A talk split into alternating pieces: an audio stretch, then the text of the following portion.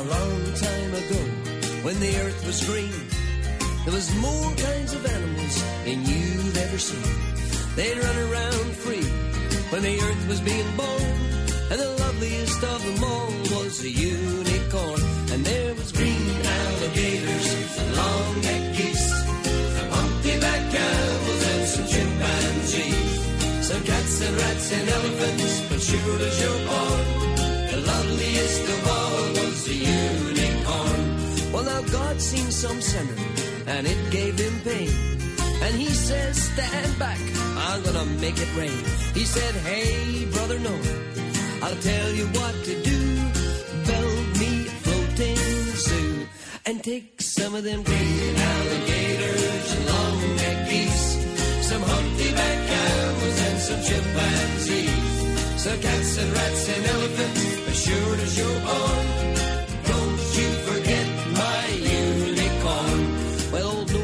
Was there, and he answered the calling, and he finished making the ark just as the rain started falling. He marched in all the mountains, two by two, and he sung out as they went through. Hey Lord, I got you green alligators and long-necked geese, some humpty-back camels and some chimpanzees, some cats and rats and elephants,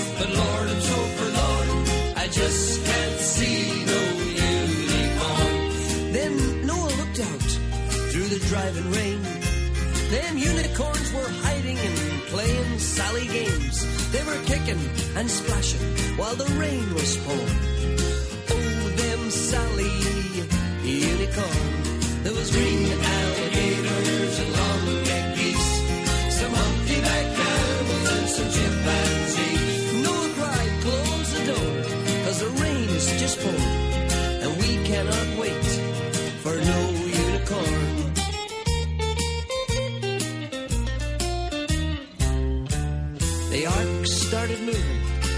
drifted with the tide. And them unicorns looked up from their rocks and they cried. And the waters come down and sort of floated them away. And that's why you never seen a unicorn to this very day. Quinto capítulo, segunda temporada de Moncast. Yo soy Lucía Yo soy Bernardo. y vamos a hablar de em, algo que se puede equiparar con algunos otros capítulos porque es algo familiar que se va a volver extraño y ahí va a devenir monstruo, ¿no? Sí.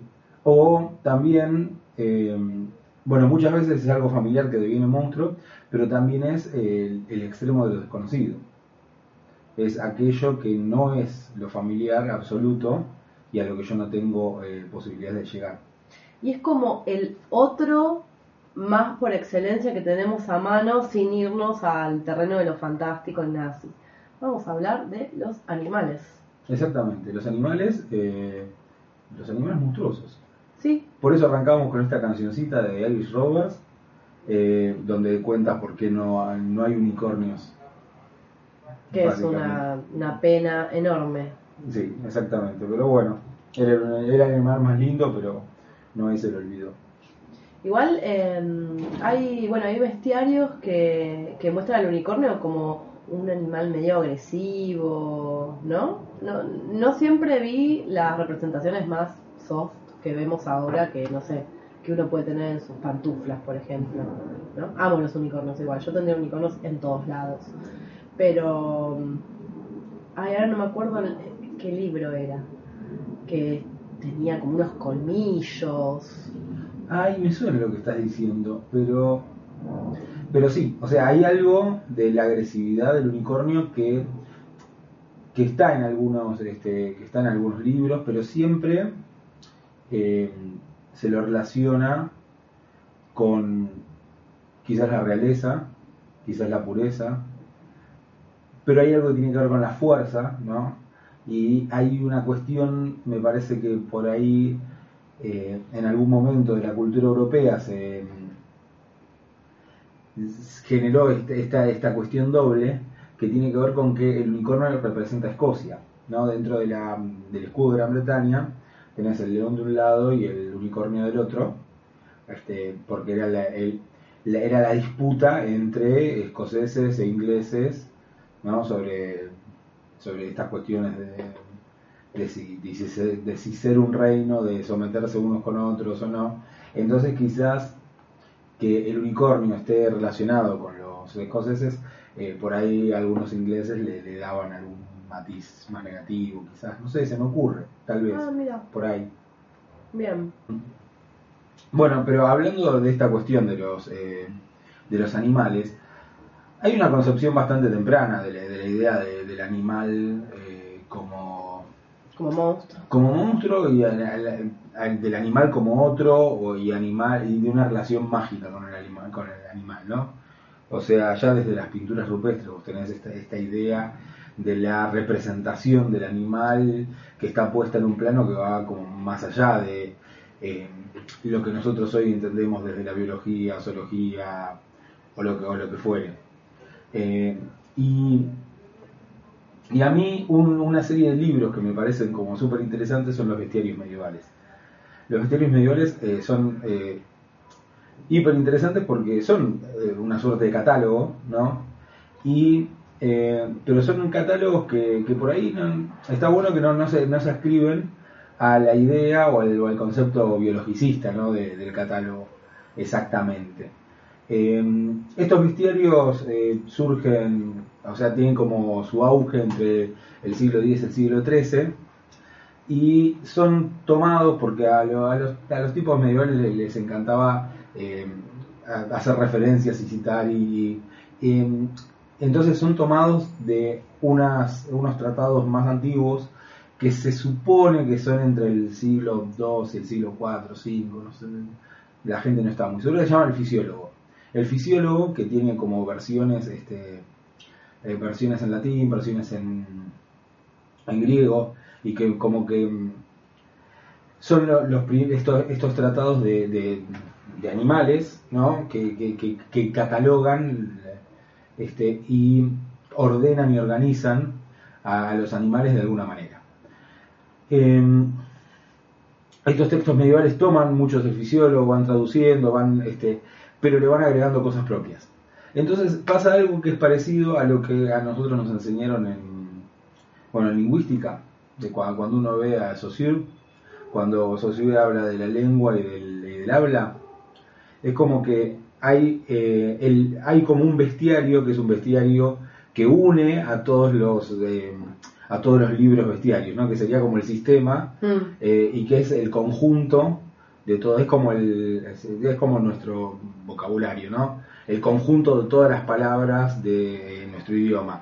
Y pero nosotros solo sabemos sabemos algunas y cada, cada discurso que yo diga va a tener una cantidad más limitada de palabras. Bueno, los bestiarios venían por ese lado, entonces es como que los bestiarios se van alimentando unos a otros pero en la eh, digamos en la mentalidad medieval muchas veces no podía verse eh, el estudio de la naturaleza separado de qué del plano religioso entonces eh, muchas veces estos besti- bestiarios van a tomar eh, al animal como una forma de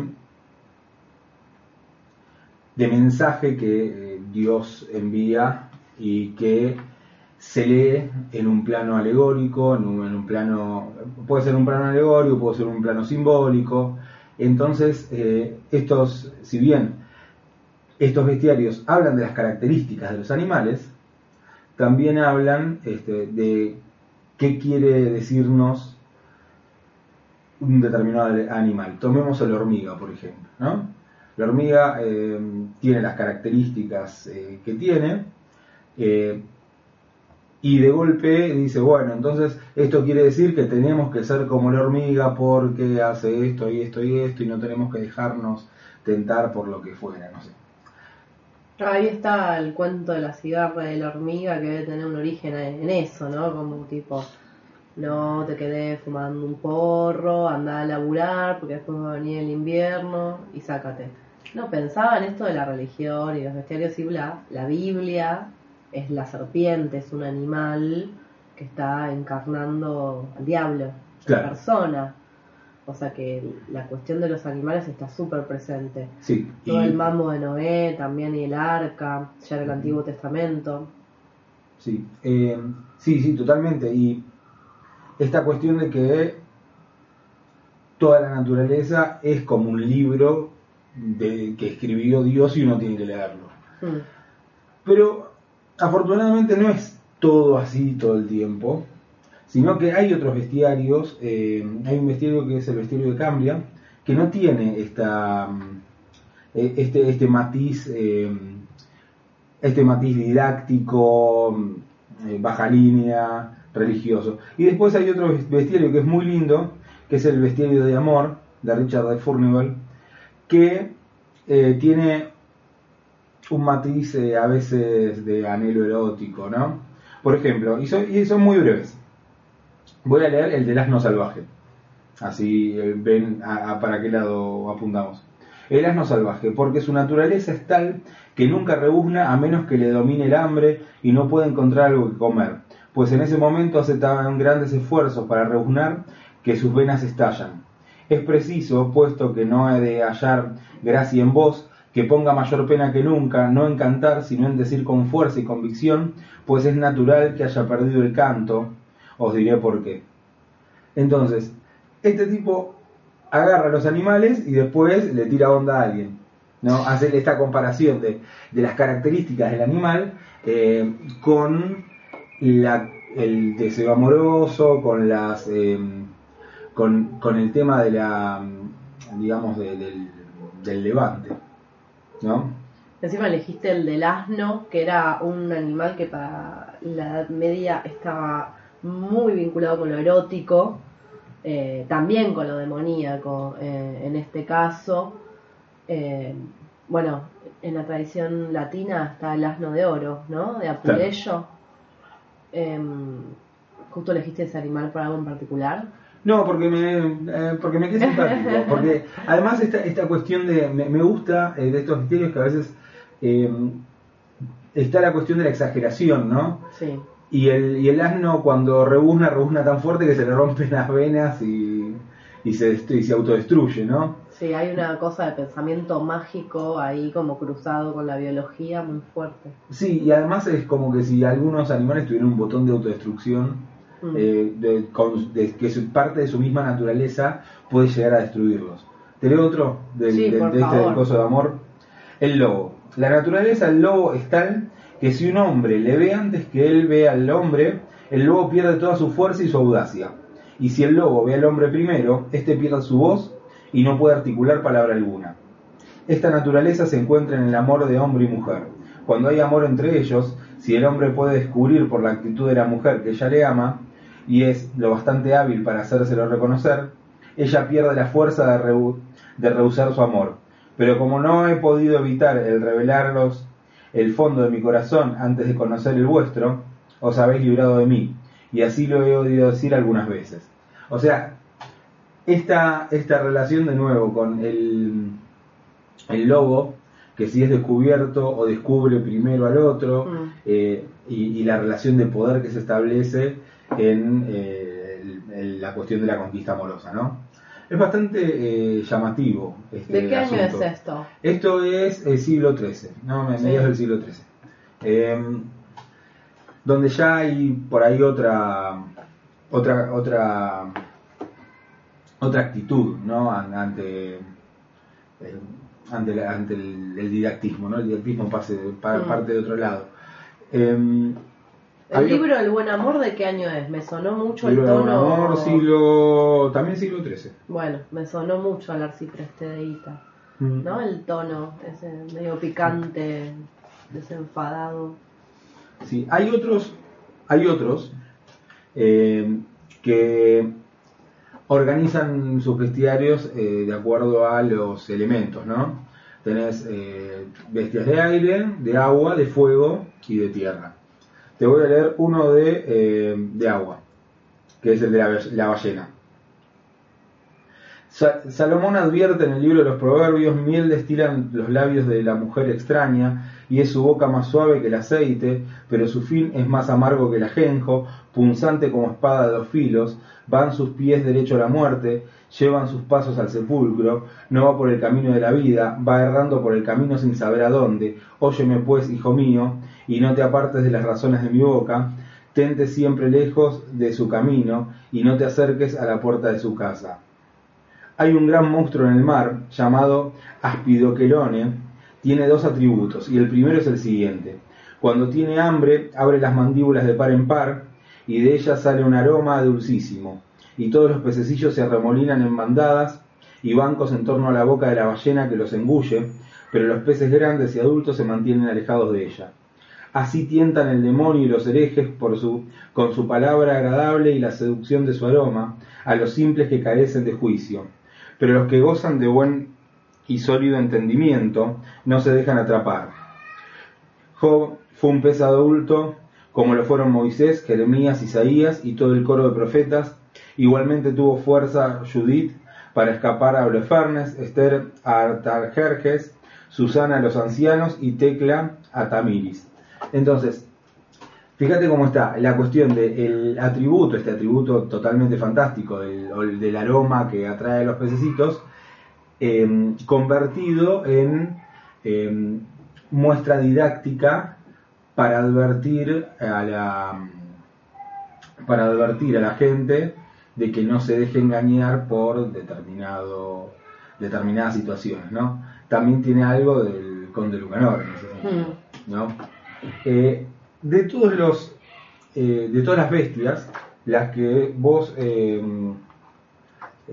como llama, la, la- la que vos rescataste más que ninguna es al unicornio, ¿no? Que te gusta mucho el unicornio. Voy a buscar dónde está y eh, vamos a hablar un poquito bastante del unicornio, porque el unicornio es, un, es un animal bastante eh, especial. Eh, ¿Por qué? Porque ha trascendido su imagen, su emblema, y tiene muchas acepciones, ¿no? Digo, hablábamos de lo de Escocia, pero también es representación de Cristo, es representación de la pureza, y los atributos del unicornio están en relación con eso. Si bien ya se hablaba del unicornio o monoceros eh, entre los griegos, que recolectaban los datos de gente que venía de Asia y ellos eh, hacían transcripciones de, de lo que le contaba la gente que venía de Asia, entonces este monoceros, que es monos, es uno, ceros, eh, queros, sería cuerno, ¿no? Un, un cuerno, eh, como rinoceronte, que es rinoqueros, eh, rino nariz. eh, Estás muy lingüístico hoy. Sí, y estoy un poco perdido. Pero bueno, no importa. Lo, lo que a mí me parece interesante es que la descripción del rinoceronte de asiático deviene en este, el unicornio porque se Mm. toman esa- esas como bases y Sí. se transforman y se va transformando hasta que en la Edad Media el unicornio termina siendo algo muy parecido a una cabra, pero con un cuerno muy largo. ¿No? Claro. A mí me encanta como em, pensar eso. Soy una mujer de la Edad Media y veo un animal por primera vez. O sea, claramente me parece monstruoso, eh, incomprensible, y lo voy a dibujar raro y le voy a atribuir características mágicas, ¿no? Como un poco eso. Sí, eh, y era, era parte de la gracia también, ¿no? Eh, eh, está buenísimo eso. Sí, igual la gente no, no viviría atemorizada por todos estos seres. Yo creo que había una cuestión entre el temor y la maravilla, ¿no? Mm, sí, es verdad. Hay, hay algo que, que- que- que es maravilloso también. que nosotros recuperamos cuando, no sé, vemos de pronto en las redes sociales un video de un animal muy raro, no sé. Ay, yo me la paso bien. o, no sé, la otra vez veía un video de un pulpo que se escondía en una, en una concha, digamos, de mar. Eh, nada, los pulpos me parecen seres fantásticos. Es un gran animal el pulpo. Sí. Es un gran animal, es un, es un animal. Es, ese es para ojo cuando. Sí, Cuando y, San Clemente. y cada video que veo de un pulpo me lo acerca más a la maravilla. es, es increíble. Es Yo increíble. el otro día vi un video de un pulpo que se metía en una botellita. Bueno, ¿ves? No tenemos unicornios, pero tenemos pulpos. Pero Sí. tuvimos unicornios. Leonardo, ¿los unicornios existieron? Los unicornios, eh, yo no podría afirmar ni negar esa información. Pero sí sé que, o sea, en muchísimas culturas aparece el unicornio. Por ejemplo, en la cultura china es el kirin, que ki es el macho, rin es la, es la hembra, y era también eh, signo de realeza. El que veía un unicornio eh, y terminaba siendo emperador o algo así en las historias, siempre. En Europa, eh, ¿querés ver cómo lo, cómo, cómo, cómo lo dibujaban los, eh, los bestiarios? A ver. Dice, el fisiólogo relata que el unicornio tiene el atributo siguiente. Es un animal pequeño como una cabra, pero es muy huidizo y los cazadores no pueden acercarse a él, pues tiene gran astucia. Tiene un cuerno en mitad de la cabeza. Expliquemos ahora cómo se le atrapa. Envían a su encuentro una pura doncella revestida de una túnica, y el unicornio salta al regazo de la doncella. Ella lo amansa y él la sigue. Así lo conduce al palacio del rey. Vemos así que el unicornio es la figura de nuestro Salvador, etcétera, etcétera, etcétera, que es esta idea eh, siempre moralizante que aparece en algún momento. ¿no? Existe otro atributo del unicornio. En los lugares en que vive hay un gran lago, al que todos los animales acuden para beber. Pero antes de que se reúnan, llega la serpiente y derrama su veneno sobre las aguas. Y cuando los animales advierten el veneno, no se atreven a beber, sino que se apartan y aguardan al unicornio. Llega este, entra directamente en el lago y hace la señal de la cruz con su cuerno. Entonces el veneno se hace inofensivo y todos los animales beben. Bueno, si hay algo que tenían los medievales, igual que Hernán todo relacionándolo con el catolicismo. Chicos, la cruz, ¿qué tiene que ver? Y es así, es así. Fanáticos. Y es que no hay una, no hay una, conce- hay una concepción que tiene que ver desde, el- o sea, desde la cosmovisión, Sí. tiene que ver con eso. Entonces no no hay una posibilidad muy clara o, de, o colectiva de romper con eso. Por ahí hay individualidades, ¿no? Pero creo que, que, o sea, que la organización social y en general es así. Eh, que, que quizás en, no sé, 500 años vean nuestra sociedad y digan, bueno, pero esta gente estaba, no sé, relacionan todo con los Simpsons. O con los zombies, No con- sé, con algo. con las películas de Marvel, no sé. Pueden comentarnos con qué piensan que relacionarían nuestra edad. Ah, posmoderna. eh, pensaba dónde aparece un unicornio, y porque todo tiene que ver con todo, en Blade Runner. En Blade Runner aparece un unicornio. Blade Runner que recientemente dejó de ser el futuro para convertirse en ya un tiempo Pasado. pasado, noviembre de 2019, Los Ángeles. Y nada, en un momento él tiene, Rick Deckard tiene, ¿no? Como un sueño extraño. Con un unicornio Con un y está el, este otro detective que no me acuerdo Sí, el que hace los origamis. que hace los origamis de unicornio. Le dejo un origami de unicornio ahí. Eh, tiene, bueno, pero acá el, el- el unicornio ¿ves? tiene que ver con la pureza, está en relación con la pureza. Sí. Mandan a una virgen, hay, hay otros bestiarios en los que cuentan que si la virgen, eh, o sea, si el cazador lo quiere engañar al unicornio con una que no es virgen, el unicornio olfatea un poco, se da cuenta y fa, la atraviesa con el cuerno y a otra cosa. Eh, también está esta cuestión de eh, los venenos y por eso durante eh, la Edad Media, incluso después, fue muy común el comercio de cuernos de unicornio. Vendían cuernos de unicornio porque supuestamente los, eh, los cuernos de unicornio reconocían los venenos. Supuestamente el cuerno de unicornio empezaba a sudar cuando eh, estaba en contacto o cerca de algo venenoso. Por lo tanto, gente eh, de la nobleza se hacía copas con incrustaciones de cuerno de unicornio que le vendían o tenían pequeños amuletos de unicornio colgados en algún lado. Uno se preguntará qué vendían como cuerno de unicornio. ¿De qué pobre animal sacaban eso? un montón de un montón de cosas, mucho marfil, pero otras cosas como el cuerno del narval. El narval, viste que es- Mm. ese también es otro gran, gran, gran eh, animal. Animal. Sí, animal que es súper. Ahí tenés. Vos tenés el, el uni- el- el unicornio de agua en el narval. Sí. Vos preguntabas si existían los unicornios. Sí. Sí, pobre. No, no sé si pegaría stickers de narvales por todos lados. Es hermoso. Perdón, no me mires así. Busque. Busque, el que no conozca, busque una foto de narval. eh, Tiene muy, muy buena muy buena prensa el unicornio, digamos. Sí, Está asociado con cosas buenas. eh, nada, ha llegado hasta nuestros días como así. Y aparte sabemos que no existe. Yo creo que eso lo, lo dignifica un montón. Claro, que, o sea, ni siquiera existe y mirá, lo que, mirá todo lo que Es logró. que justamente porque no existe, me parece que hay algo de eso. Ahora, lo que leías antes, ¿no? Eh, en el bestiario este. ¿Cómo, ¿Cómo atrapar al unicornio?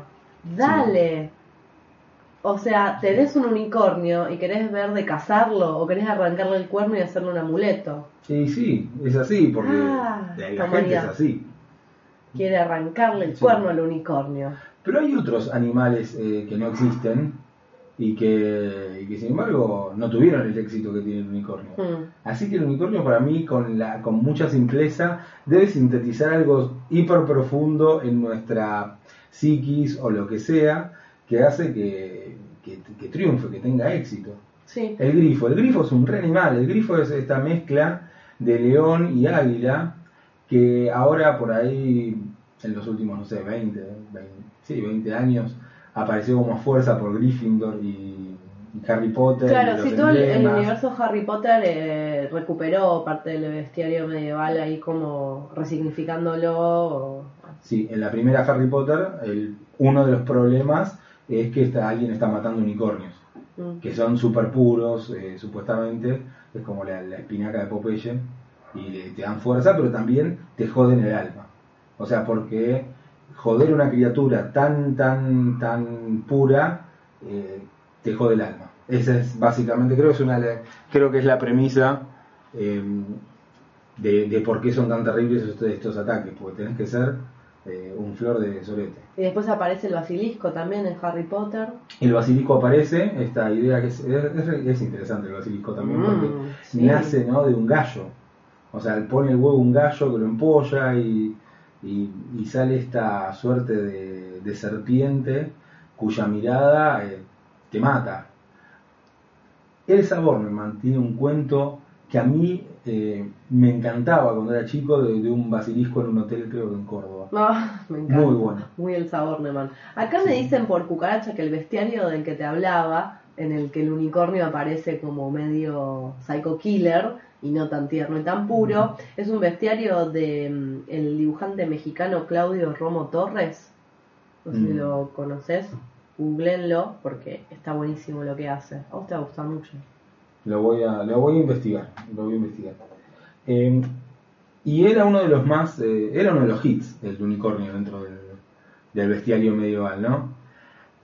Otro hit es el ave fénix, Mm. que está asociada con Egipto y que tiene esta cuestión que exprimieron los de la New Age para siempre esto de resurgir de las cenizas y reinventarse y volver Y otra a... saga de literatura infanto-juvenil popular, Los Juegos del Hambre, El Sinsajo, no tiene una afiliación con el ave fénix. Y no- en, una, en una de las películas no, no se prende fuego el Sí, vestido y sí, todo. por es- eso, o sea, no es lo super dicen. fénix, porque Sí. además el, el concepto ¿no? de, de resurgir Mm. que tienen, porque estos eran como distritos que estaban que habían sido aplastados y que resurgen, que vuelven, ¿no? Hay que decir igual que amo los unicornios, pero me siento más identificada con esa cosa que se prende fuego. Y bueno, después por ahí revive, por ahí no, pero sí, bueno, revive por ahí, pero se prende fuego, ¿no? Y cómo arruinaron, bueno, acá los de la franquicia X-Men, ah, la figura de, De. Dark Phoenix, Sí, ¿no? sí, era re interesante, hicieron una película súper aburrida. Mm. Y estos, pero estos animales, eh, claro, nos, nos acompañan de los lugares más, eh, más inesperados, ¿no? Sí. Y, y me gusta eso, que, que, que aparezcan, eh, que uno por ahí está, distraído y de repente aparece uno de estos animales o aparece el atributo de uno de estos animales. Yo quiero eh, recomendar un cuento sobre unicornios de Úrsula Le Guin que se llama El burro blanco. Es un cuento muy cortito y es hermoso e hiper triste y este, creo que vale, la pena va- vale la pena buscarlo, creo que está eh, por internet lo consiguen, si no está en un libro que se llama La Rosa de los Vientos. Que es un libro hermoso también, muy entero, es hermoso también. Sí, es precioso. Que tiene eso y tiene uno de lobos, que también es re lindo. El de, el, el de lobos, ¿no? De una loba que. Ay, no, ar- lo arruiné. Bueno, no importa. Léanlo. Bueno, a medida también vamos hablando, nos pasa lo mismo que todos los capítulos, que es que eh, nos damos cuenta de todo lo que vamos a ir dejando afuera eh, al hablar de los animalitos. Pensaba que Rowling eh, hace este bestiario de los animales fantásticos, que después también se convierte en película. En película, sí. la 1 la banco, es linda de ver, porque están todos los animalitos esos raros. Mm, La 2 no la vi. No la vi, nunca. no, no, ni me molesté. no, me gustaría verla, ¿eh? Sí, tienen eso. El, el animal ese, el escarbato, es re lindo. No, hay que reconocerle que, que arma un bestiario del siglo XXI eh, y Sí. que está bueno. Sí, sí, sí, es, eh, eso es súper interesante eh, para mí. Eh, y después están esos animales que uno cree que son imposibles, están. ¿no? ¿Qui- ¿Quién no flasheó con un ornitorrinco? Sí, Es, súper- es un animal súper flashero. sí. O sea, tiene, tiene pico, eh, espolones, nada, pies palmeados, pone huevos, es mamífero, lo tiene, lo tiene todo. Un nombre re raro. Sí, Y en, en una escala menor, digamos, de rareza, pero los animales como el oso hormiguero. sí. Bueno, perdón, antes sigo. Ornitorrinco es ornito eh, pájaro, rinco eh, Sí. pico, pico de, o sea, nariz de pájaro. Sí. O los estoy engañando quizás. No sé. Sabía que el, El nombre tenía... El oso hormiguero es un, es un bicho bastante raro. Es un bicho bastante extraño. Sí, o por ahí animales más mainstream, pero que, no sé, el oso panda. Que es tan vago que ni se molesta en tratar de reproducirse. Es, hay unos videos del oso panda que eh, los muestran, eh, lo, lo muestran golpeándose y cayéndose de lugares, que es la gente, el video es la gente tratando de salvar al oso panda y después los osos panda y los osos panda dándose golpes horribles con hamacas, cayéndose de árbol, no calculando el peso que tienen y yéndose al diablo. Bueno, eh, nos vamos a retirar con una pregunta. O De sea, este de este primer de este primer eh, bloque, ¿no? Nos vamos a retirar con una pregunta de, de- de que pensemos colectivamente un buen bestiario argentino de- del siglo XXI. Bueno, el chupacabras entra ahí, ¿o no? Sí. El hombre hormiga, El hombre gato. el hombre, el hombre gato, el gato volador. Tiene, tiene que haber, tiene que haber muchos. Los dejamos pensando y nos vamos a ir con un tema de... De los Ramones. Perfecto.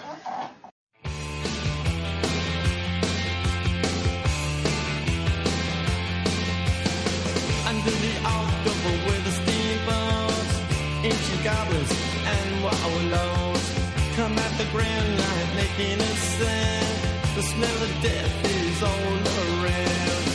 And at night when the cold wind blows, no one cares, nobody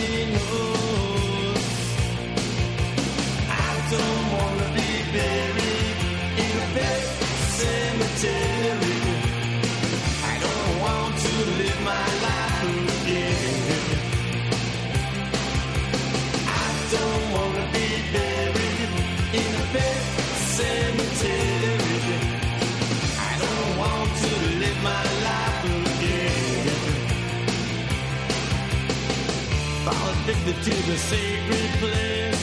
This ain't a dream, I can't escape. Molars and fangs that are picking up bones. Spirits moaning among the tombstones. And at night when the moon is bright, someone cries something ain't right. I don't wanna be buried in a pet cemetery.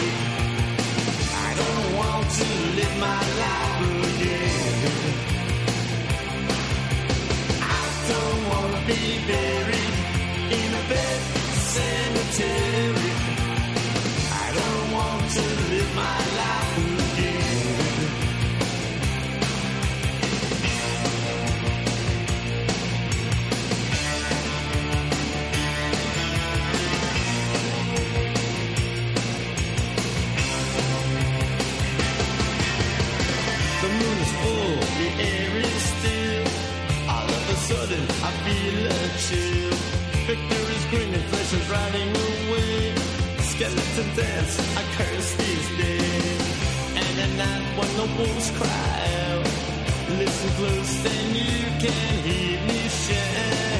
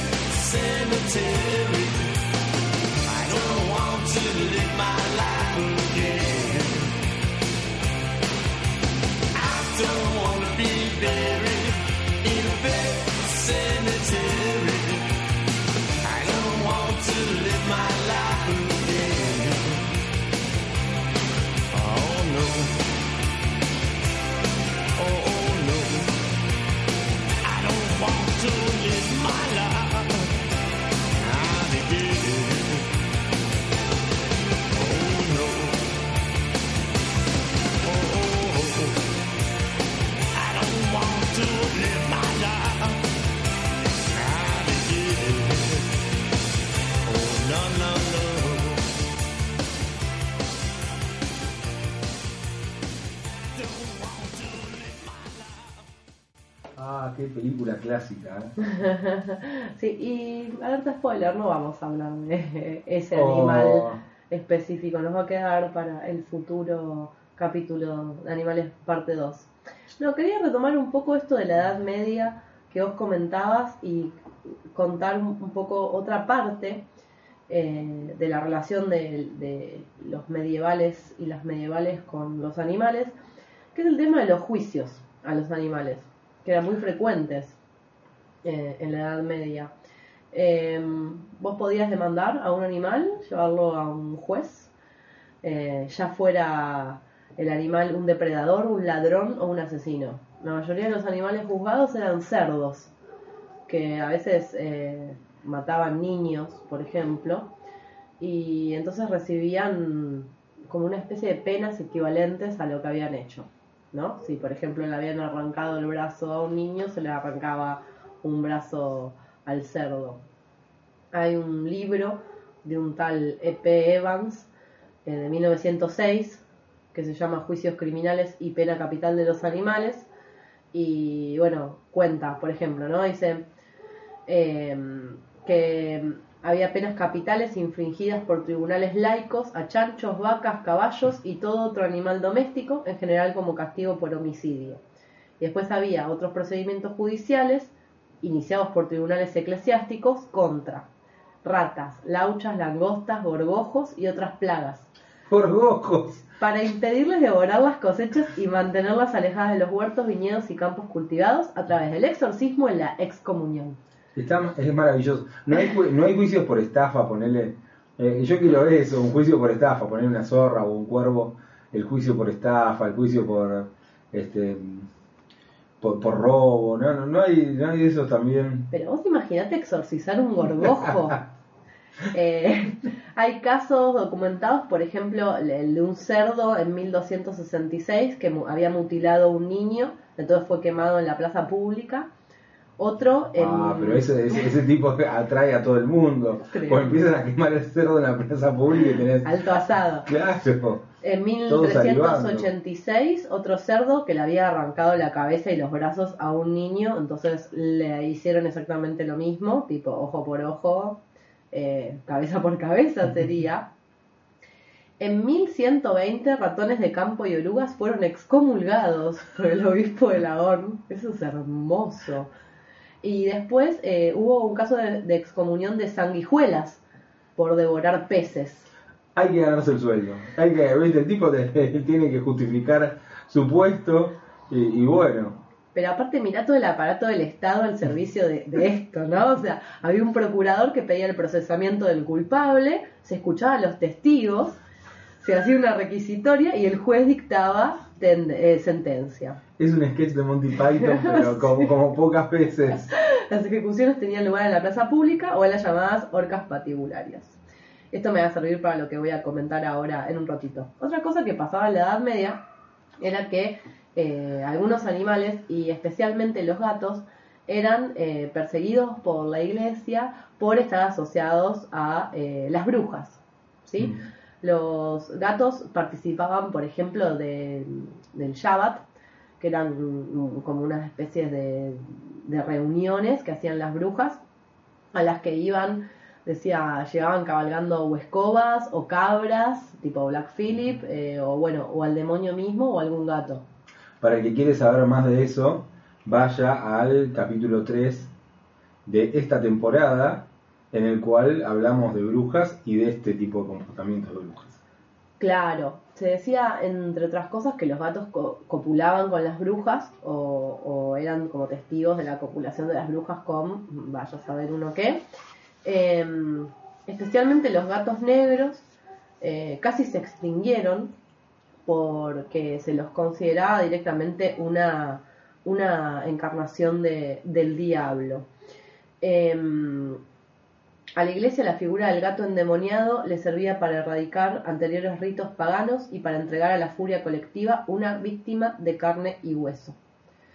Em, se hacían cosas con los gatos como ponerlos vivos entre los cimientos de una iglesia para que durara más. Eh, después en la... La iglesia, no el gato. Después en los fuegos de San Juan se los tiraba en bolsas directamente al fuego. Hay un pueblo textil en Flandes en el que, como los gatos se reproducían así medio descontroladamente, porque los habían puesto ahí para cazar ratas, eh, había un momento del año en el que había una especie de festividad también en, la que se los arrojaba desde la atalaya de, del pueblo, eh, tipo 70 metros, eh, el arrojamiento de gatos sería, ¿no? Co- Como la tomatina, pero con gatos. Exacto. En vez de con tomates, con gatos. Eh, yo te voy a traer el, el- el ejemplo contrario. Porque así como vos este, hablas de la Edad Media y esta cosa con el gato, en Japón Sí, el gato es un animal muy positivo. Hay muchas historias de gatos que salvan de alguna manera a alguien sagrado o a alguien relacionado con la espiritualidad. Y era una costumbre porque uno se imagina las almohadas que tenemos nosotros, pero los japoneses no tenían ese tipo de almohadas. Incluso este, en la antigüedad las almohadas se hacían de madera o de cerámica. Eran almohadas duras para apoyar la cabeza y era una costumbre muy común hacer almohadas de cerámica con forma de gato. Uh. Hay en, en museos almohadas de cerámica que tienen la forma de gato porque supuestamente el gato cuida que no vengan los malos sueños o haya espíritus que te vienen a eh, interrumpir y a molestar mientras vos estás en una situación de indefensión como es el, el sueño y el acto de dormir. Es que hay que ver de qué lado de la grieta está, sería, porque el gato en realidad es un animal también protector, un animal mágico, y es como el encarna muchas veces lo que es el espíritu familiar de, bueno, de, de las brujas, ¿no? Entonces, em, también tiene una connotación positiva. Lo que pasa es que no para la iglesia. Claro. Eh, un poquito entonces esta mm, brevísima, brevísima recorrida de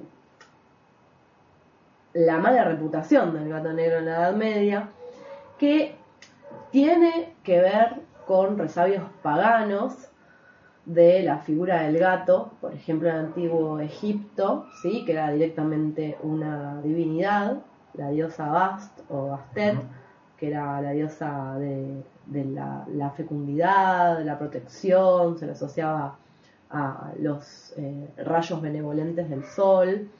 Esta- este origen divino, pero pagano, hace que entonces tenga esta mala fama durante la Edad Media en la que no cabe otra, otra cosmovisión, como decíamos antes, que no, que no sea la cristiana.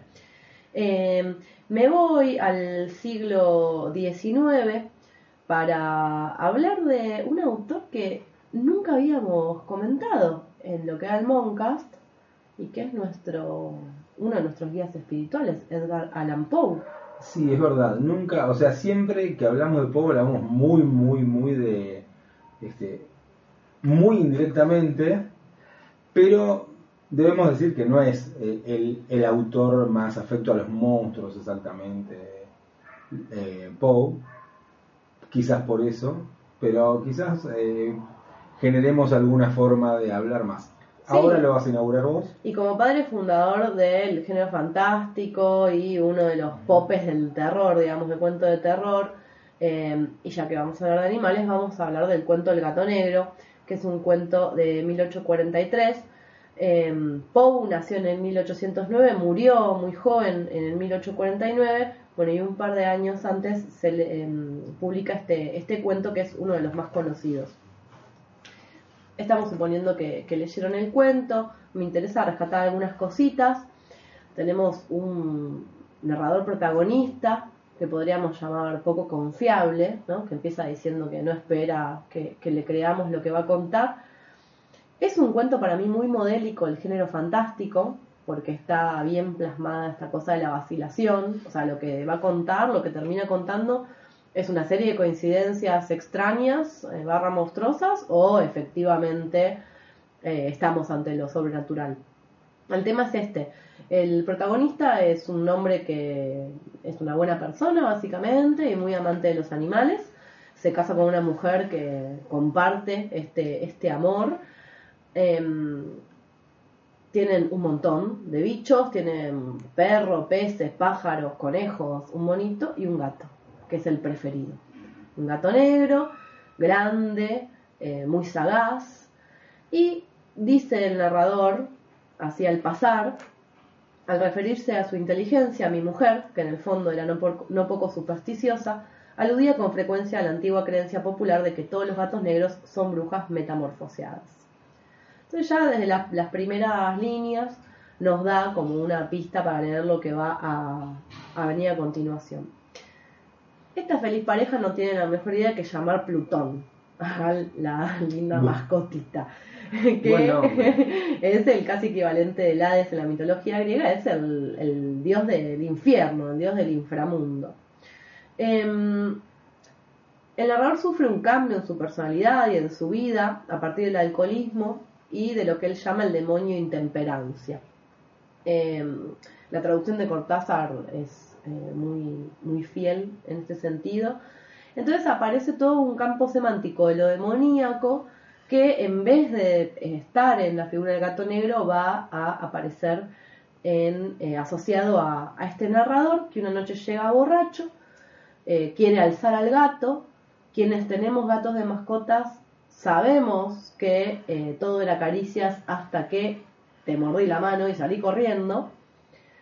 Este narrador no se queda, no se, te queda, no se queda satisfecho con este comportamiento puramente gatuno, lo vuelve a agarrar y con crueldad le saca un ojo. Lo deja tuerto al pobre animal un par de días. ¿Aprobás este comportamiento? justo, justo. Eso sí, este, ojalá uno pueda uno, uno pudiera aplicar este tipo de disciplinamientos en el, en el aula. terrible lo que estás diciendo, porque después agarra y el gato sigue vivo, sin un ojo, pero el narrador no contento. Igual Le- da carácter. Un gato con un solo ojo tiene más carácter Sí, que total. un gato con dos. Pero le saca todo carácter porque lo mata. Lo ahorca. Lo ahorca y esa misma noche se le prende fuego la casa. Queda solo una pared eh, en pie. Y aparece como si fuera un bajo relieve una figura que él ve con un poco de espanto, que es la de un gato con una soga al cuello. Bansky.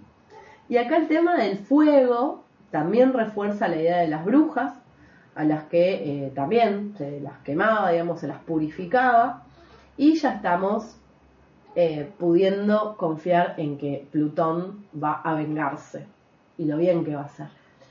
Así que el narrador sigue en esta caída en picada que es su vida, su mujer cada vez le tiene más miedo, es un ser muy, muy detestable.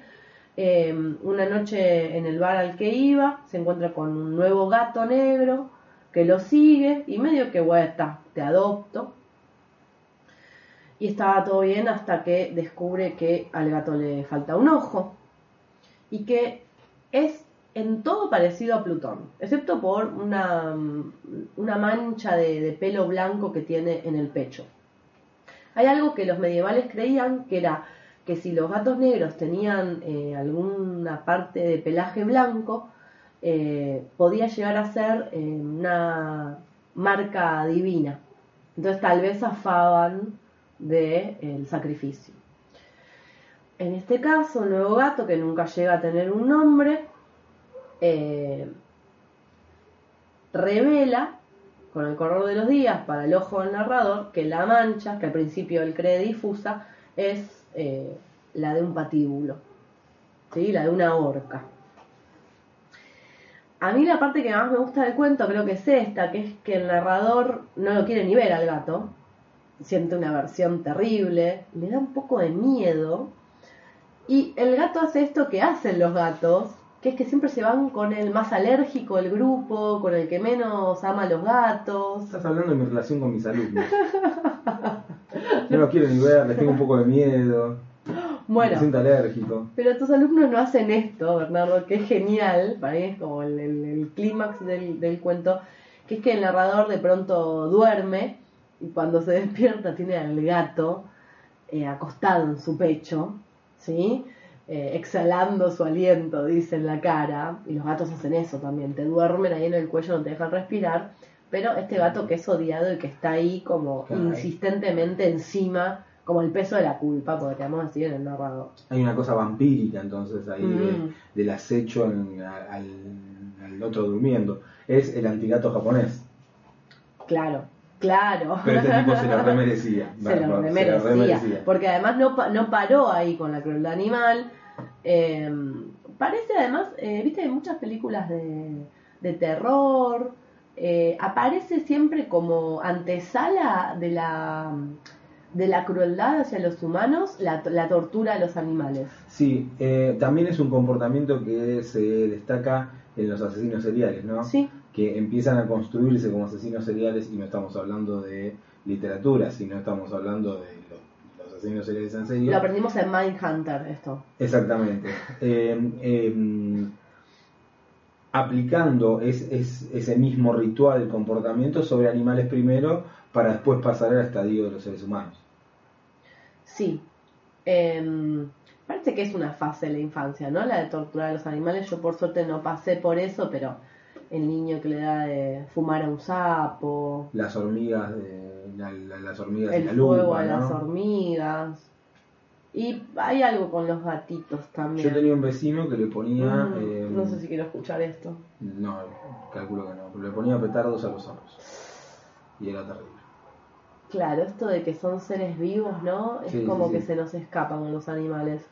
Bueno, el narrador en un momento baja al sótano, el gato se le cruza, porque el gato está todo el tiempo ahí, y el tipo dice, no, bueno, basta. Agarra un hacha y dice, ya vas a ver. Pero la mujer le dice, no, pará, ¿qué vas a hacer? ¿Qué voy a hacer? Te voy a partir el hacha en la cabeza, esposa. Y ahí el tipo directamente se convierte en un femicida. O sea, ya no es un, un- un- un torturador alcohólico de animales, sino que es un femicida. Y ahí sin tanta vuelta, sin la vuelta, digamos, psicológica que, que dio cuando había matado a Plutón, que hizo algo así como, lo maté porque no me había dado ningún motivo para matarlo, lo maté porque sabía que él me había querido, terrible eso. Eh, También está lo siniestro, ¿no? Ahí lo familiar que se vuelve amenazante dice, bueno, ¿qué hago? Emparedo a mi mujer. Y la pone el cadáver ahí, levanta una pared en el sótano y listo. Sí, es una solución bastante recurrente en los cuentos En de Poe. ¿no? Eh, ¿Qué hago? Nada, bueno, me hago una pared con cadáveres. Sí, parece que era, sí, sí, parece que era como esto, ¿no? De sepultarlo en el piso en la pared, una cosa ahí como una solución rápida. Porque hay algo de, no sé, de- para mí, o sea, hay algo de simbólico de lo que esconden las paredes eh, de, de una familia, ¿no? O de una casa o de una relación. Sí, y esto de tratar de levantar muros entre la pulsión esta que tiene el narrador, muy homicida y muy violenta, y él afuera. Porque él sigue su vida como si nada, de hecho se siente aliviado y contento, te diría feliz, porque el gato no aparece más. Este segundo gato deja, deja de aparecer y él se siente finalmente aliviado. Cae la policía a la casa, eh, preguntando por la mujer, él le dice, no, se fue a ver unos familiares. Ah, listo, dice la policía, siempre tan sagaz. Y mm, ahí el narrador, podríamos decir que, no sé, empujado por qué. Por un... No es la culpa. No es la culpa lo que le lleva a golpear las paredes. Es una especie como de orgullo. eh, Hay una mezcla ahí de, de- de- de cosas, ¿no? no sé si él quiere ser descubierto. Hay como, no sé, como un narcisismo, como un mirá Ujú. como me salí con la mía. O sea, no es el corazón del actor. No es de- exacto, porque él ya, el- este personaje ya a esta altura del cuento no siente culpa. Golpea las paredes para, para mostrarles a los policías qué bien estaban construidas las paredes de, de su casa. Y ahí se escucha, se escucha el ruido eh, demoníaco, infernal, terrible, un aullido, un clamor de lamentación, mitad de horror, mitad de triunfo, como solo puede haber brotado en el infierno de la garganta de los condenados en su agonía y de los demonios exultantes en la condenación. Los policías derriban la pared y se encuentran con el cadáver de la mujer y sobre su cabeza al segundo gato negro. Em, Así como gente se olvida la hornalla prendida, este se olvidó el gato en la pared. lo dejo ahí. Mm. Hay una serie de coincidencias que nos conducen al final, o Plutón realmente, como todo gato negro, es una bruja metamorfoseada que no iba a permitir que su crimen quedara impure- impune. Eh, es Plutón el que vuelve en forma de nuevo gato. El, el- el cuento se llama, se titula El gato negro, o sea, es un gato negro, es un único gato negro que eh, bien vengado queda digamos, por esta segunda forma del animal que para mí es meramente fantástica. Es un recuento. Es un guantazo. La otra vez veía mm, que no sé quién proponía hacer el top 10 de los cuentos que más te gustaron en tu vida. Ah, qué interesante. Es re interesante. No me di el tiempo para, para armarlo bien, pero el gato negro entraría en mi top 10. Mm, yo no, no sé, no, no, no lo pondría en el top 10. Hay otros que me gustan más, hay otros que tengo mucho más leídos de Poe y con los que, no voy a decir me siento identificado, pero que, que me este, que me gustan, ¿no? Me, me gustan más. Eh, no sé, la máscara de la muerte roja me, me gusta Mm. mucho y, y eso que es un cuento que por ahí no dice demasiado. Eh, ¿Cómo se llama? Morela, Morela me Uf. encanta. Este, Bueno, la casa Usher, la casa, sí, también. la caída de la casa Usher. bueno, Berenice, todos esos a mí me, me gustan mucho. Bueno, ya, ya los eh, ya los podremos este, charlar eh, el año que viene, quizás. ¿Qué sería? Mujeres Monstruos, parte 2. Sí, o Revinientes, Me gusta, vuelven. tomo nota. claro. Em, pero quiero seguir un poquito más con los gatos y la venganza. Así que vamos a visitar brevemente a Jan, nuestro querido amigo. Ya no me da tanta, tanto calor hablar de él. Eh, nuestro amigo Howard Philip Lovecraft, que en 1920 eh, publica Los gatos de Ultar. O Ultar. No sé, vos cómo le decís. Ulta. Yo le digo Ultar también. Bueno, eh, yo tendría que haber hablado de un este, de un griego que se llama Tesias, que se escribe Tesias, y pensé que parecido a Tulu, ¿cómo lo digo? Es terrible, ¿no? Cada vez que hablamos Sí. de Lovecraft es como, decimos las cosas. Bueno, Lovecraft em, retoma este origen sagrado de- del gato em, directamente con la, con la tradición egipcia eh, y nos cuenta la historia de este lugar, Ulta, en el que está prohibido matar a los gatos. O sea que el narrador del cuento anterior de Poe no, no tendría lugar. Y el cuento, que es un cuento corto y es un cuento, es uno de mis preferidos de Lovecraft, es un cuentazo. Eh, aparte es un cuento como, como más relajado de Lovecraft, ¿no? Sí, sí, sí, porque es, sí, es un cuento mucho más relajado desde, desde lo lingüístico incluso. Sí, no pertenece a, digamos, eh, a, la- a esta parte de su literatura de la saga cósmica. Eh, es, es un cuento relativamente temprano en su literatura. Eh, él, en la vida real, era bastante amante de los gatos. Vez encontré una foto de él con su gatito, que se ve bastante mal, pero que es linda. Y nos cuenta por qué, entonces te decía, en Ultar no se puede matar gatos. Y bueno, resulta que eh, antes de lo que va a contar el narrador, eh, en este pueblo había, había una pareja de ancianos que disfrutaba justamente de matar gatos. Hasta que al pueblo llega una caravana de una gente que eh, lee la suerte y que tiene así como características medio extrañas, pero que son relativamente bien recibidos en el pueblo. Y la otra vez hablaba con una amiga de este cuento y decía que me parece uno también de sus cuentos menos racistas. Sí, es verdad, porque rescata a la minoría. Sí. Y al que viene de afuera, sí, sí, sí. sí. Sí, al extranjero. Te digo que hasta, hasta veo una cosa medio gitana en estos Es que- personajes. Sí, y para mí tiene mucho sentido que sea gitana y después lo charlamos, pero para mí tiene mucho sentido. Bueno, está este niño Menes que, que- que tiene un gatito eh, y eh, una noche el gatito desaparece, el niño se pone muy triste porque era un niño huérfano y el gatito era su único amigo y la gente del lugar le dice, y bueno, mira, me parece que esta pareja de, de gente horrible lo mató como nos mata a todos los gatos como esta gente que existe en la realidad, ¿no? Que, te, que, que envenena al gato. Sí, eso, eh, eh, siempre estaban como las, las historias de, eh, de, de los que le dan los que dan comida envenenada o también a los perros que le hacen las albóndigas con vidrio Mm. molido, con o- sí, es, es tremendo. ¿En qué mundo vivimos? Bien, me pongo mal, ¿eh? Me pongo mal en serio. Pero decíamos que son gatos y venganza. Así que este niño Menes, cuando recibe esta explicación, lo que hace es empezar a, a pronunciar una especie de, de rezo, de, palabras ahí medio rituales. Se empiezan a formar un- una- unas cosas extrañas en el cielo. Y al otro día se van. Se va el niño, se va toda la caravana. Y los gatos no siguen sin aparecer. Hasta que aparecen todos juntos. Vuelven todos los gatos a sus hogares.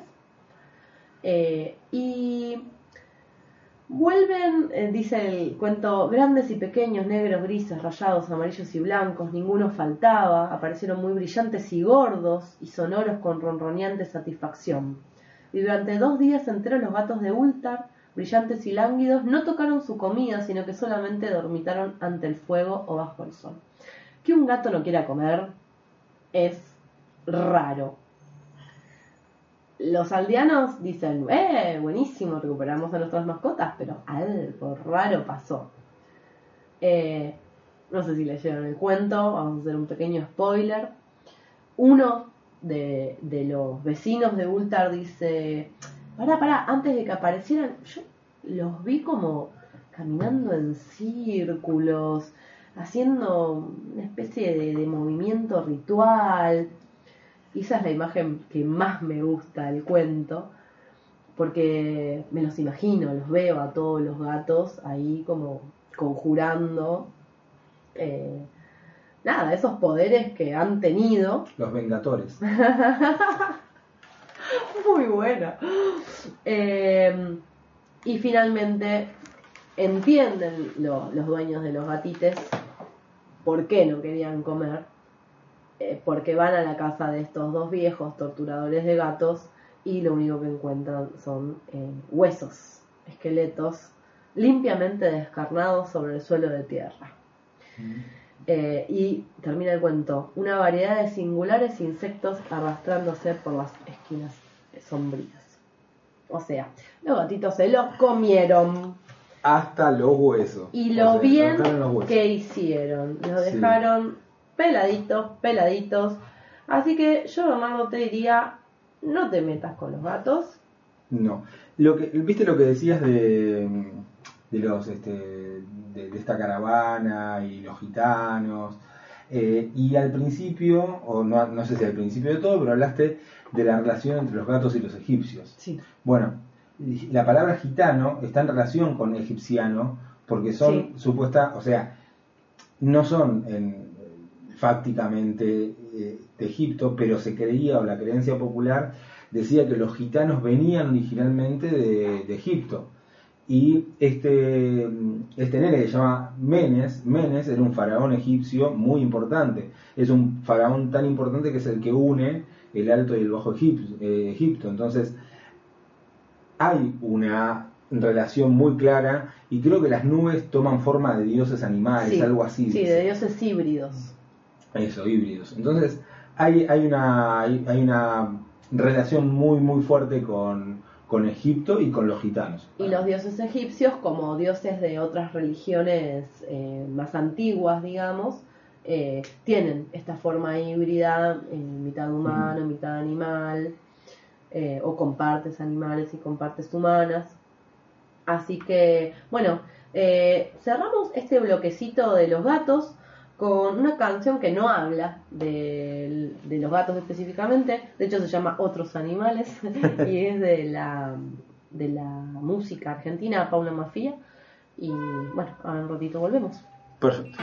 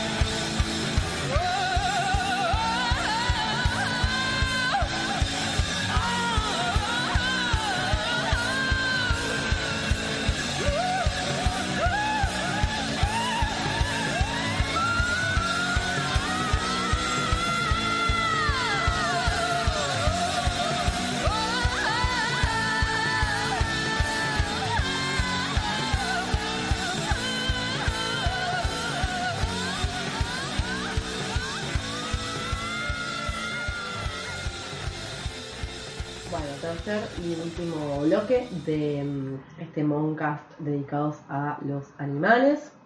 Vamos a hacer em, un picadito de recomendaciones o algo así. Sería Sí. para descomprimir un poco, ¿no? Ta- también toda esta cosa de, de la, de la venganza, de los animales y la violencia y no sé qué. Aunque ahora que lo pienso me parece que todas las películas son animales vengándose de, ¿no? Son animales. Anim- sí, la venganza de los animales.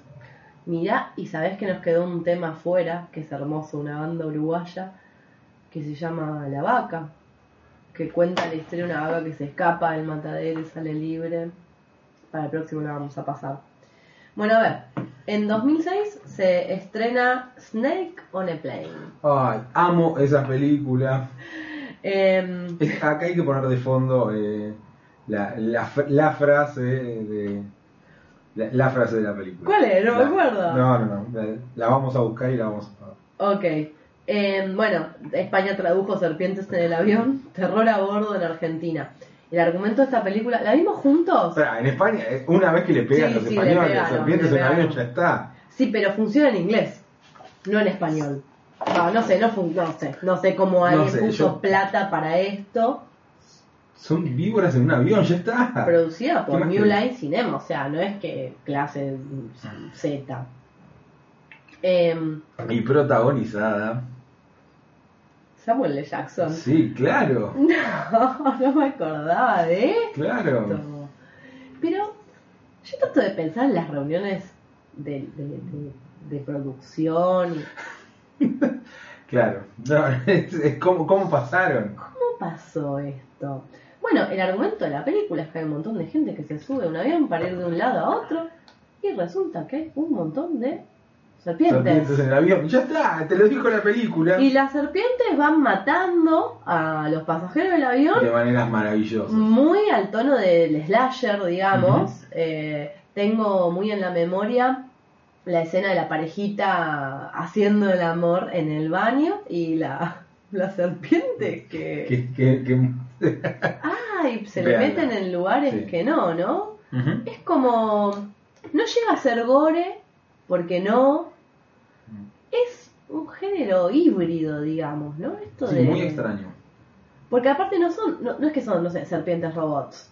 Son serpientes. Son serpientes, son, son, son serpientes y Samuel Jackson que eh, las va a sacar. Y había una, había una explicación de por qué todas esas serpientes estaban en el avión, ¿no? A nadie le importa igual. No importa demasiado. No importa. Yo estoy segura igual de que si hubiese un montón de serpientes en un avión, no, no matarían a la gente, ¿no? Esta fantasía Estas eran de entre- que... entrenadas. Ah, eran Era- eran serpientes ninja. Sí. Bien. Bueno, vos tenés otra. Eh, sí. Yo voy a hablar Estos nombres. de una película maravillosa. Eh, no, voy a, voy a hablar primero de la que me gusta menos, que es Sharknado.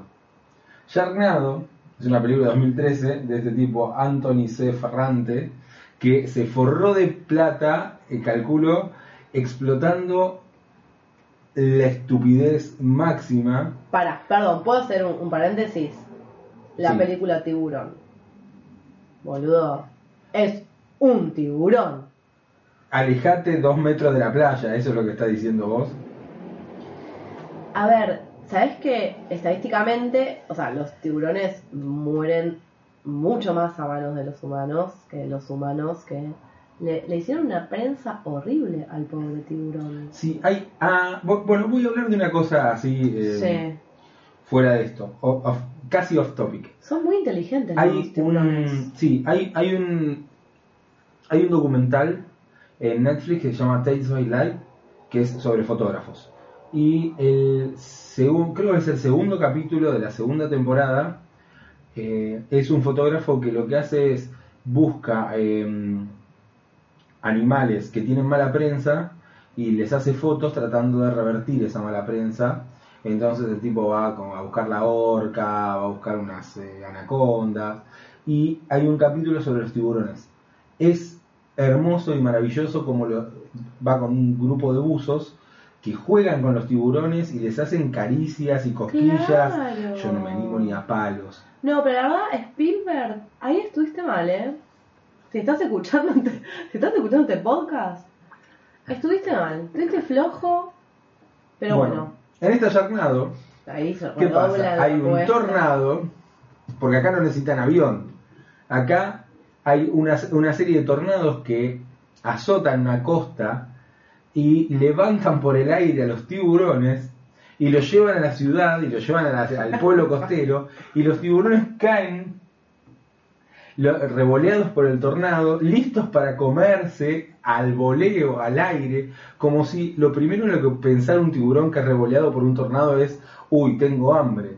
pero sí, es así. Entonces, Fuera del agua, aparte. claro, es, una película, es una mezcla de película de catástrofe eh, Mm. natural con eh, Slayer, ¿no? Eh, Sí. de- de- de- las- entre las dos. Está, está ahí. Eh, tiene una tendencia demasiado marcada a lo bizarro, que eso es lo que a mí me molestó. Yo la fui a ver al cine eh, en el. Sí, no, así estúpidamente, porque yo iba entrada. contento, porque dije, bueno, esto tiene que ser una locura. Pero viste cuando eh, vos sentís que el tipo te está diciendo, ah, mirá lo bizarro que soy. Sí. Bueno, eso me pasaba. Que el director me decía, mirá, mirá, mirá cómo, mirá cómo me pongo en bizarro. Y eso no me gusta. Me aburre, me cansa. Y yo creo que es poco eh, auténtica.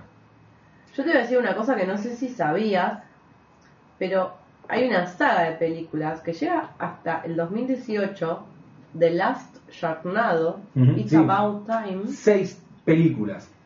En total suman 540 minutos de film, De Sobre- tiburones volando. tiburones. Lo que sí me parece interesante. Wow. Lo que sí me parece inter- interesante es que rompe la premisa de que alejarse del agua te salva. Transforman a un monstruo del, del agua en, un monstruo acuático en un monstruo del aire. ¿Cómo hace un medievalista, un este, cómo hace un este un eh, bestiariólogo medieval para, para, para incluir a este al, al Yarnado? ¿Como una bestia en sí? ¿Un conjunto de bestias? No, es una mezcla de fenómeno natural y bestia no, más calentamiento global claro, sería. eh, y es, hay algo de eso ¿Qué diría Greta Thunberg, no? De esto. sí yo eh, si ustedes quieren eh, les copan las cosas así bizarras véanlo a mí no me no me pareció auténtica qué quieren que les diga En, la, en, en el medio de la saga te incluyen la balántula, la, la balántula no vi todos. Que son, son tarántulas que escupen lava.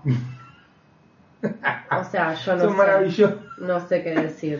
bueno de- después está Sharktopus Wow. que es mezcla de tiburón y, eh, y pulpo una genialidad el Sharktopus Sí, es una genialidad. una de las peores películas de la, faz de la Tierra. No, pero yo te voy a ir ahora a una que está buena, que está A ver. verdaderamente buena. 2007, solo 87 minutos. Nueva Zelanda. Vos decís, sí, vengan cosas de Nueva Zelanda, algo. Black Sheep. Em, ¿Cómo se las traduce? Ovejas asesinas. Bueno, acá se estrenó en 2008 y, eh, y usaban el, el conflicto del campo de, pa- para, para promocionarla. Decir, se agrava el conflicto del campo. No. Y eran las ovejas asesinas. Maravilloso. Amo. Hay que buscarlas, el, como llaman los pósters, porque Sí. eran sobre eso. El póster de esta película es uno de los mejores pósters. Yo te digo, para mí viene el póster del Resplandor y el póster de Black Sheep. Porque es una oveja. Hay que O sea, ¿Hay un animal menos amenazante que las ovejas? No. El, el conejo no, ni siquiera porque Monty Python no, cambió Monty Python cambió eso para siempre. Aparte, los conejos muerden, loco. No sé si le tendría miedo a un conejo, pero una oveja. O sea, sobre todo si no sé, no querés ir a esquilarla o algo, la oveja, nada. Y sin embargo, acá tenemos, chicos, ovejas zombies. Es fabulosa la película. Esta está buena en serio. Es una gran La película, banco, gran la banco. película. Y además eso, ¿no? Como que las escenas de, de mayor suspenso, se pone gore, se pone la oveja ahí como arrancar, arrancando carne humana y bla. Pero mm, recuerdo esto, ¿no? Como las escenas de mayor suspenso son ovejas mirando a cámara. Ovejas. Ovejas de verdad. Sí, sí, sí. Así que nada, yo voto por Black Sheep. en Y este- tiene ese momento maravilloso del tipo medio oveja fumando después del coito que es alucinante. Sí, sí, O sí. el coito abejil, ¿no? Esta hay que verla, esta hay que verla Esa en es una, serio. Es una película de llevar. Sí, muy, sí, sí. muy buena. Otra vez problemas con el campo. Eso decía el, No puedo creer. el póster. no Maravilloso. Y siguiendo tu, tu línea de animales supuestamente eh, Inofensivos. inofensivos, hay un animal que a uno lo, lo venden como ofensivo, como, como ofensivo, no como inofensivo, pero para mí es uno de los animales más inquietantes de la naturaleza, que es la vaca. La vaca es súper inquietante, porque uno dice, bueno, no hace nada. Que se te quede mirando un rato, un rato una vaca enfrente, eh, porque no hace nada, porque ese es el problema, no hace nada, y te mira, y vos sabes que es un animal que cuadruplica o quintuplica o sextuplica tu peso, y que si se le ocurre, te revienta. Mira, Hay una novela de Sergio Aguirre, que es en realidad es una colección de cuentos que se llama La venganza de la vaca, Sí. hablando de venganza y de animales, donde todos los cuentos tienen como protagonistas a vacas eh, y, y, y bordea el terror muchas veces. O sea, es- son cuentos como medio tradicionales de vacas terroríficas. Muy ver, bueno. el tema este que yo te decía de la banda esta, cuatro pesos de propina, llama la vaca. Yo tengo una hipótesis sobre lo que decís de la mirada de la vaca. Está mirando acá el póster de Black Sheep Sí. que dice la leyenda, eh, hay 40 millones de ovejas en Nueva Zelanda y están hartas, digamos, piss Em, la, la violencia de los campos, ¿no? Es el subtítulo de Black Sheep. Digo, para mí la mirada de la vaca, ¿sabes por qué inquieto tanto acá en el país del asado? Por, Porque hay una recriminación de por Dios. lo mismo que al narrador del gato negro le molesta ese gato sobre el pecho. Para mí la mirada de la gata, de la gata, de la vaca, la mirada de la vaca denuncia a- a- al, al, digamos, al, al- el matadero. Ah, yo creo que ahí estás demasiado...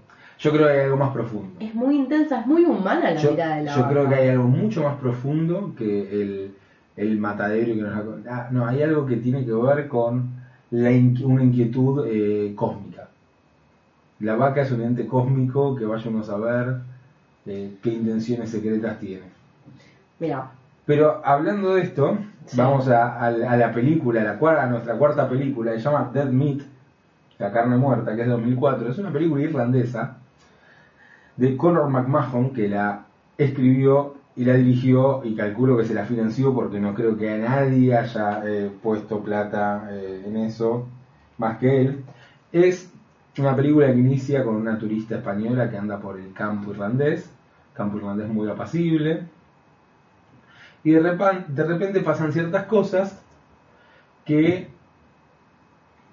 empieza a ser atacada ella, ¿no? Y y parece que hay una serie de vacas que hay un virus de la vaca loca mutante mm, que se da porque porque a las vacas para ahorrar les dieron de comer cachos de otros animales. Entonces las vacas se pusieron como locas, muerden a la gente y la gente empieza a atacarse a la mejor manera zombie y tiene momentos, es una película de zombies, básicamente, pero esos zombies, la novedad es que esos zombies están generados por vacas que te muerden mm. y que también, o sea, son un peligro. La película, si bien empieza eh, medianamente seria, Hmm. se va tornando cada vez mon- más montipythonesca y el nivel de absurdo va creciendo a, a niveles astronómicos. Creo que mi momento preferido es un momento en el que van cruzando por el campo de noche los, los sobrevivientes al estilo al estilo de, Walking Dead, los sobrevivientes que van de un lugar a otro, van cruzando por el campo de noche y de repente se dan cuenta que todas las que, que están rodeando de gente, de gente zombie, que está durmiendo en el campo como parados como las vacas y los tipos tienen que pasar despacio para no despertar a los, a los zombies vacas humanos. Increíble, increíble, tiene un momento maravilloso en el que a un zombie lo matan con una aspiradora aspirándole el ojo y parte del cerebro. Genial. Bien, que eso no tiene nada que ver con las vacas. No tiene nada que ver con las vacas, pero es un momento maravilloso de muerte de un zombie. Eh, sí, para mí la idea de esta pasividad como signo de ominosidad Hmm. eh, y de y bueno, esta venganza que vos planteas. Es que es esto además, o sea, como las vacas no se dieron cuenta de que son mucho más que nosotros. Bueno, no sé si son más en cantidad, pero son más pesadas todos. Si se organizaran, si hay alguna vaca escuchando este podcast, piénsenlo, chicas. Bueno, hace. No le hagan caso. Hace, bueno, hace un tiempo estaba la, guerra hipotética entre canguros y uruguayos. Que era una cosa de como. eh, eh, eh, la, idea era eh, si los, los canguros en Australia eran 40 y cu- como 44 millones y los uruguayos eh, que son 4 millones, ¿cuánto tiempo pueden tardar unos canguros en, este, en invadir y dominar Uruguay? Pero no quedó ahí, la gente en internet empezó a agitar la cosa y empezaron a hablar y a organizar cómo sería esa guerra entre canguros y uruguayos. Yo quiero que alguien escri- escriba una novela sobre eso o algo, o una película, no sé. Yo voy a tirar una triste, pero mm, bueno, ahora cada vez eh, es menos porque hay muchos países que lo prohíben y yo qué sé, pero los circos con animales, ¿no? Que de pronto te tenían un, un elefante haciendo un truco. Sí. O sea, claramente el elefante, y de vez en cuando sale un caso, ¿no? Que el tigre mató al domador. Sí, hace poco, hace poco. Claro, es como, es como, bueno, bueno, pero es como cuando hay una rebelión. Digo, ¿cómo esto no pasa más seguido, no? ¿Cómo los animales no nos mandan? Sí, eh, es que para mí eso no tiene ningún sentido, eh, o sea, hoy por hoy, no, o sea, llegamos a un momento en el que en el que no hay forma de, de justificar de ninguna manera los zoológicos ni los ni, ni los circos. Los circos nunca los disfruté yo, pero yo de chico disfrutaba muchísimo del zoológico y ver los animales y todo. Era una experiencia para mí hermosa. Pero yo creo que no se justifica. Basta ver la foto de, de No sé la elefanta, creo que Sí. era en, en lo que era lo que es ahora el ecoparque, Mm. que es un chamullo, lo que era antes el zoológico, la tristeza que, que, que da eso es eso es luminoso, ¿no? Sí, no, eso, claro, eso porque ni, no, no es ominoso, eso es horrible, eh, sin matices. Bueno, en la me, me pongo un poquito vegetariana, pero en, en el vínculo de- del humano con el animal muchas veces aparece lo monstruoso, más que en el animal. Salvo, bueno, esto, ¿no? Que sean zombies o algo así. O estén en un avión. O los agarra un tornado. O decidan invadir eh, Uruguay. Exacto. Eh, bien, bueno, y aparece el momento del podcast de nuestra sección, La sección estrella, que se llama Ojo cuando vayas a San Clemente. Casi digo. Mar del Plata, esto cualquiera. No, y bueno, Pero hoy más que nunca, ojo cuando vayas a San Clemente, porque eh, tenés el mar cerca y si hay tornados. A las toninas, mirá que eh, un tornado de toninas. sí. No, estoy pensando, ¿sabes que tengo también una historia con el Cerro Uritorco?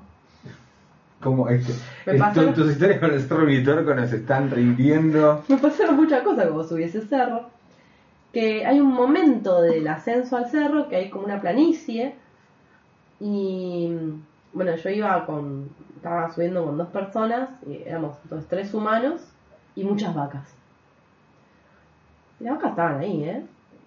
Pero las vacas empezaron como a acercarse a nosotros. Sí, hacen eso. Hacen eso. Yo tuve una experiencia y, y medio ahí como una cosita. Eh, me- Sí. Lo recordé cuando contabas eso. Y meto acá un, un- un peque- una pequeña recomendación, eh, que es la novela de la argentina Agustina Basterrica, eh, que se llama Cadáver Exquisito, que es una novela de ciencia ficción que ganó el premio Clarín en 2017 y que imagina un mundo en el que ya no se pueden comer animales, así que la industria de la carne humana se legaliza. Y mm, la novela lo que hace es mostrar, digamos, la, la industria de la carne, pero con humanos. Entonces el espanto es como Ah, bastante claro, pero está bueno porque lo que cuenta es todo lo que sucede con los animales de verdad. Eh, pero bueno, lo imagina con humanos y, y- y parece tremendo. Eh, está, está bien la novela, en ese sentido, está buena, es interesante. Y, y esto, ¿no? Como que devela también la, la monstruosidad humana con respecto al, Sí. a la manipulación de las especies, podemos decir, observación. sí, yo había pensado en un principio en animales extraños, para hablar acá, en animales fumones, o sea, en animales de Dios eh, se coló una pepa y te hizo un animal, te hizo un ornitorrinco, te hizo una equidna. Pero no, después pensé más seriamente, y yo voy a hablar de mi uno de mis miedos máximos, que tiene que ver con animales y tiene que ver con un lugar que es eh, Australia. Ah, Yo no puedo creer la concentración y cantidad de animales eh, mortales, monstruosos, tremendos que hay en Australia. Alguien, por favor, tiene que hacer algo con, e- con eso, una, una investigación, porque no puede ser. No puede ser. Yo creo que hasta la gente debe ser venenosa. Si te muerde una persona, un australiano, te morís. Tienen, mira, yo te empiezo a... Este, y después voy a poner en el, el topo estrella. El- el- está mostrando acá, eh, Lucía me está mostrando una foto del topo estrella, que es un topo que parece que tiene, eh, o sea, un, ¿cómo se llama el bicho ese de... Es la cruza de, de topo con predador, boludo. Claro, ¿es Predador o es el bicho ese de, ¿cómo se llama? De, de Stranger Things. El de- el Demogorgon. El Demogorgon. El Demogorgon. Eh, sí, bueno, pero vos fíjate, yo te empiezo a... Tienen, hay un, un, este, hay un pulpo, que es el pulpo de anillos azules, que mide 8 centímetros nada más, y cuyo veneno es uno de los venenos más mortales en la faz de la Tierra. No te enterás que te picó, te morís. Bueno, O sea, sin enterarte. Bueno, pero es re mortal eso. Después tenés, eh, tenés unos tiburones terribles en las costas, tenés cocodrilos de agua dulce y cocodrilos de agua salada. O sea, si vos querés ir al mar para zafar de los cocodrilos, no zafás. ¿Por qué? Porque hay cocodrilos de agua salada también. Una vez, un chabón, este Steve Irwin, o sea, ustedes tendrían que ver a Bernardo lo preocupado que está. Pero el tipo hizo, eh, dijo, bueno, yo voy a, eh, yo eh, mi reto es tener a las 10 víboras más, este, a las 10 víboras más, eh, más venenosas del mundo en las manos. No tuvo que viajar, porque fue a Australia y estaban todas. ¿Entendés? O sea, la víbora más venenosa del mundo es, una víbora que se llama Taipán y que, el tipo la, la manipulaba ahí en el medio de la- del desierto australiano. No tenés chance, no tenés chance. Las, eh, la gente se tiene que fijar en los zapatos para que las arañas no les hagan, eh, para que las arañas no, no, no hagan nidos a la noche y ellos no se, no se despierten, este, no, no- se metan, no metan los pies eh, y queden atrapados por arañas que seguro te comerían. Sé un caso de una persona en Capital Federal a, a- a la que se le metió una cucarachita bebé en el oído. Eso que, que estás diciendo es muy asqueroso y voy a dormir con tapones todas las noches. Eh, La cucarachita trataba de salir y no podía, así que empezó a morderle el oído. yo en un tiempo cre- estuve creído que tenía una colonia de cucarachas viviendo en un oído. Es tremendo. Eh, acá te estoy mostrando también el blobfish, que es un pez muy angustiado. Es un pez horrendo eh, que parece que se le derritió la cara. Creo que lo, lo, o sea, como que lo premiaron con el título del animal más feo del mundo. Eh, si no es el animal más feo del mundo, porque eh, Me dan ganas de llorar verlo. sí, a mí no, a mí no me gusta nada. Es como una persona eh, con mucho estrés y un hígado. Sí. ¿No? O sea, es un docente a fin de, a fin de ciclo lectivo. Así más o, sea, menos se es ven como estamos, caras. como estamos nosotros hoy. Bien. Pero bueno, para mí hay que pensar en Australia, hay que pensar, en- hay que pensar qué pasó ahí, qué pasa ahí. Mm. Yo sé que el último lugar que conozca va a ser Australia, porque si voy a Australia, claramente no voy a volver. O sea que el día que yo te digo voy a. Australia, Mm. evidentemente no vuelvo. Eh, creo que... Estoy atenta, quedo atenta. Sí, por favor. Sí, creo que estamos. Les hemos dado un primer pantallazo de la monstruosidad animal. Si no se quedan asustados o preocupados o tristes, no habremos cumplido con nuestro cometido. Nos escuchan en Evox. Eh, y por ahora en Evox. Prontamente, quizás después del verano, estén todos los capítulos subidos a YouTube. Sería buenísimo. Sí, pero Me, me comprometo a eso. bueno, Bernardo se compromete en vivo. Yo les cuento que estamos saliendo los sábados a las 5 de la tarde por la colectiva radio. Bien. Y además eh, Nos encuentran por ahora un capítulo, pero pronto encontrarán más. Eh, encuentran nuestro último capítulo, eh, que es el de Dioses Monstruos, en la página de Proyecto 5, que es un observatorio de ciencia ficción y humanidades, eh, al que nos han muy amablemente invitado a participar. Y estamos muy contentos y contentas y contentes de, de eso. Así que de a poquito nos vamos eh, expandiendo Expandiendo. muy de a poquito. Y nada, les agradecemos por haber estado eh, acá escuchando y nos vemos la próxima. Sí, se viene el último capítulo con extrañas sorpresas. No prometas nada, Bernardo. No, yo, yo prometo, yo prometo. Total, la gente no llega hasta este momento del, del capítulo. Sí, todo esto si no nos come una vaca. Exactamente. Nos vemos. Bueno.